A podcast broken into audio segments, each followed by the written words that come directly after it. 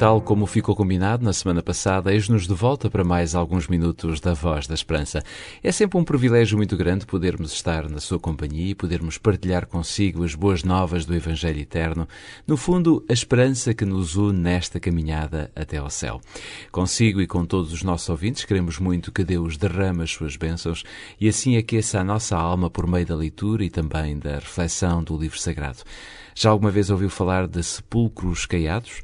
Talvez não seja muito usual falarmos de sepulcros, uma vez que este lugar não é, de certeza absoluta, tão apreciado por aqueles que desejam a eternidade. Mas é necessário nós podermos aprofundar também esta temática e por isso convido a ficar desse lado, pois a Bíblia tem algo para nos dizer sobre sepulcros caiados e é já a seguir ao nosso primeiro convidado musical.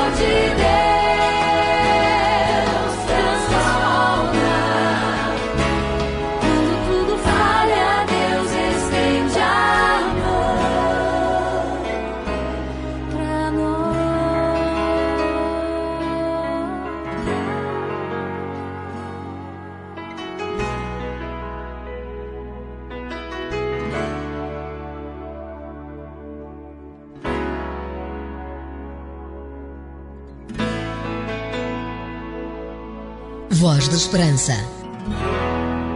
Mais que uma voz, a certeza da palavra.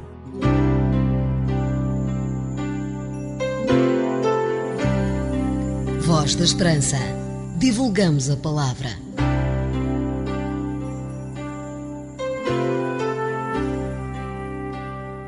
Quando abrimos a Bíblia em Mateus capítulo 23, versículo 27, podemos ler Ai de vós, escribas e fariseus, hipócritas, porque sois semelhantes aos sepulcros caiados, que por fora se mostram belos, mas interiormente estão cheios de ossos de mortos e de toda a imundícia. Ao comparar os escribas e fariseus a sepulcros caiados, Jesus usou uma figura de linguagem que todo judeu compreendia muito bem. Por ocasião da Páscoa, as as estradas da Palestina ficavam repletas de peregrinos. Seria um verdadeiro desastre se um peregrino, na sua viagem para participar na Páscoa em Jerusalém, esbarrasse acidentalmente num túmulo à beira da estrada, pois isso o tornaria imundo e o impediria de participar na festividade. Segundo a lei de Moisés, todo aquele que no campo aberto tocar em alguém que for morto pela espada, ou em outro morto, ou nos ossos de algum homem, ou numa sepultura, será imundo durante sete dias. Isto está escrito em Números capítulo 19, versículo 16. Ora, para evitar isso, os judeus costumavam caiar esses sepulcros antes da Páscoa, e assim o viajante, ao caminhar pelas estradas ensolaradas, via de longe esses sepulcros brilhando com o sol, parecendo-lhes belos e atraentes. Mas dentro deles havia ossos e cadáveres que contaminariam quem lhes tocasse. Este, segundo Cristo, era o relato dos fariseus, pois exteriormente procuravam demonstrar religiosidade enquanto o íntimo estava contaminado pelo pecado. O profeta Oséias já se havia pronunciado sobre essa mesma incoerência espiritual entre o povo de Israel, quando ele disse: Efraim mistura-se com os povos e é um pão que não foi virado. Está escrito em Oséias capítulo 7, versículo 8. Nos fornos antigos, os pães precisavam de ser continuamente virados para que não ficassem queimados de um lado e cruz do outro. Como os israelitas professavam adorar a Deus, mas envolviam-se com a adoração de ídolos, foram comparados a um pão que não foi virado. Ora, eles tinham dois lados, um cozido e o outro cru. Caso você também tenha dois lados e esteja a debater-se com a incoerência espiritual, não desanime. Grandes homens de Deus, como o apóstolo Paulo, também passaram por essa experiência. Veja a sua confissão. Ele diz em Romanos capítulo 7, versículo 18, porque eu sei que em mim, isto é, na minha carne, não habita bem nenhum, pois o querer o bem está em mim, não porém o efetuá-lo. Mas Paulo deixou-se crucificar com Cristo e por isso pôde dizer no fim da sua vida: Combati o bom combate, completei a carreira, guardei a fé. Já agora a coroa da justiça me está guardada. Está escrito em 2 Timóteo capítulo 4, versículos 7 e 8. Em Cristo, a vitória não só é possível, mas é certa. Fique aqui do meu lado, quero olhar teu coração, ser a voz que alimenta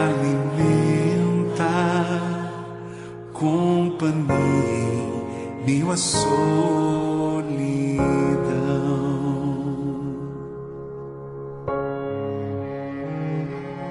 Quando a dor lhe.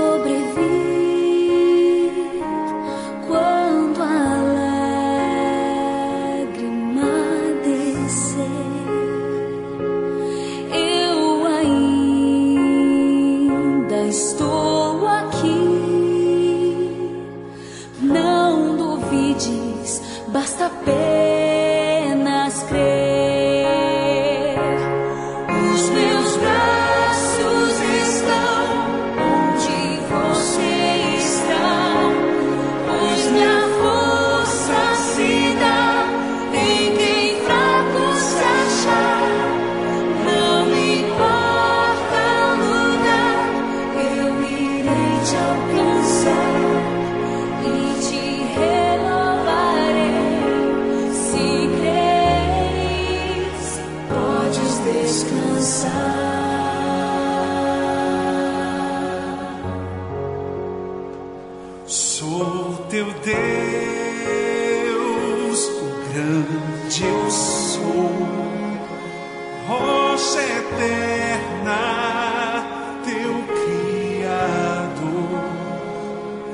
Sobre todos.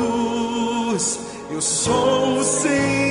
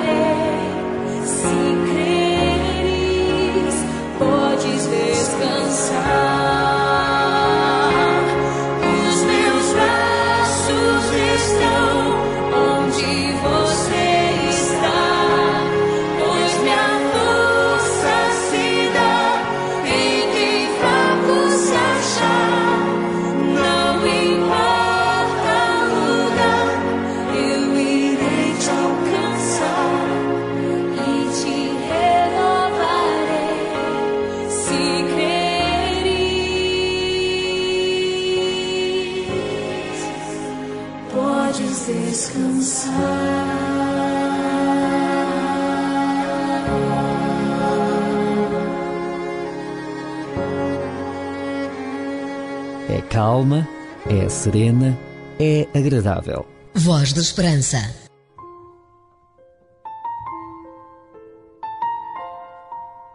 Se puder, inclina a sua cabeça para falarmos com Deus. Querido Pai, nem sempre somos aquilo que tu esperas de cada um de nós.